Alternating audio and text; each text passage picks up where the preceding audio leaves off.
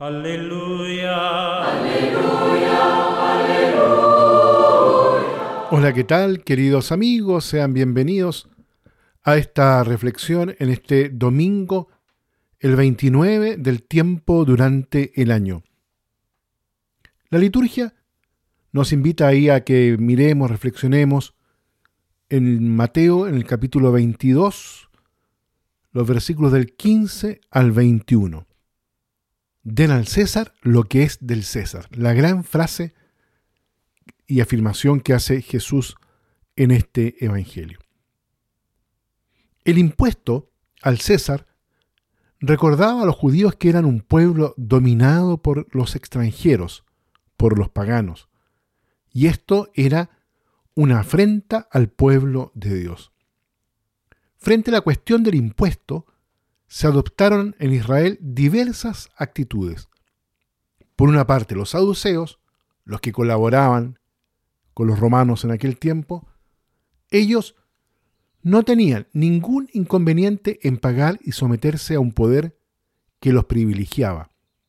Los fariseos, sin embargo, lo hacían de mala gana y los celotes se negaban en absoluto. Estos últimos nacionalistas exaltados habían hecho de ello una cuestión de conciencia. Creían que pagar al César era tanto como negar que Dios es el único Señor de Israel. Miremos el Evangelio.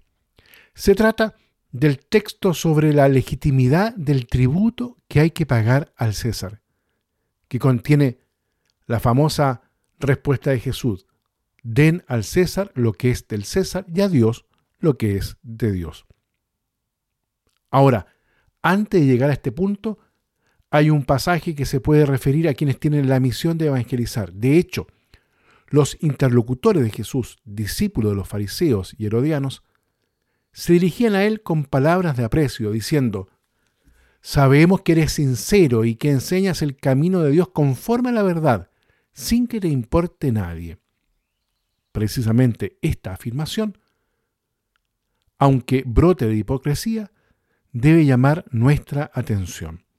Los discípulos de los fariseos y los herodianos no creen en lo que dicen, solo lo afirman simplemente para captar la benevolencia, para que Jesús los escuche, pero su corazón está muy lejos de esa verdad.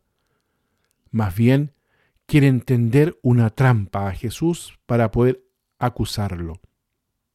Para nosotros, en cambio, esa expresión es preciosa y verdadera. Jesús, en efecto, es sincero y enseña el camino de Dios según la verdad y no depende de nadie. Él mismo es este camino de Dios que nosotros estamos llamados a recorrer. Podemos recordar aquí las palabras del mismo Jesús en Juan, cuando dice, yo soy el camino, la verdad y la vida. Es muy iluminador al respecto el comentario de San Agustín. Era necesario que Jesús dijera, yo soy el camino, la verdad y la vida, porque una vez conocido el camino, faltaba conocer la meta. El camino conducía a la verdad y conducía a la vida, y nosotros, ¿A dónde vamos sino a Él? ¿Y por qué camino vamos sino por Él? Los nuevos evangelizadores, los de este tiempo, están llamados a ser los primeros en avanzar por este camino que es el mismo Cristo, para dar a conocer a los demás la belleza del Evangelio que siempre da vida. En este camino nunca avanzamos solos, sino en compañía una experiencia siempre de comunión y de fraternidad que se ofrece a cuantos encontramos para ser los partícipes de nuestra experiencia de Cristo y de su iglesia. Así, el testimonio unido al anuncio puede abrir el corazón de quien están en busca de la verdad, para que puedan descubrir el sentido de su propia vida. Ahora bien, sobre la cuestión central del tributo al César, Jesús responde con un sorprendente realismo político vinculado al teocentrismo de la tradición profética. El tributo al César se debe pagar, porque la imagen de la moneda es suya. Pero el hombre, todo hombre, lleva en sí mismo otra imagen, la de Dios, y por tanto a Él y solo a Él, cada uno debe su existencia. Los padres de la Iglesia, basándose en el hecho de que Jesús se refiere a la imagen del emperador impresa en la moneda del tributo, interpretaron este paso a la luz del concepto fundamental de hombre a imagen de Dios, contenido en el primer capítulo del libro del Génesis. Hay un autor anónimo que escribe, la imagen de Dios no está impresa en el oro, sino en el género humano. La moneda del César es oro, la de Dios es la humanidad. Por tanto, da tu riqueza material al César, pero reserva a Dios la inocencia única de tu conciencia, donde se contempla a Dios. El César, en efecto, ha impreso su imagen en cada moneda, pero Dios ha escogido al hombre que Él ha creado para reflejar su gloria. Y San Agustín utilizó muchas veces esta referencia en sus homilías.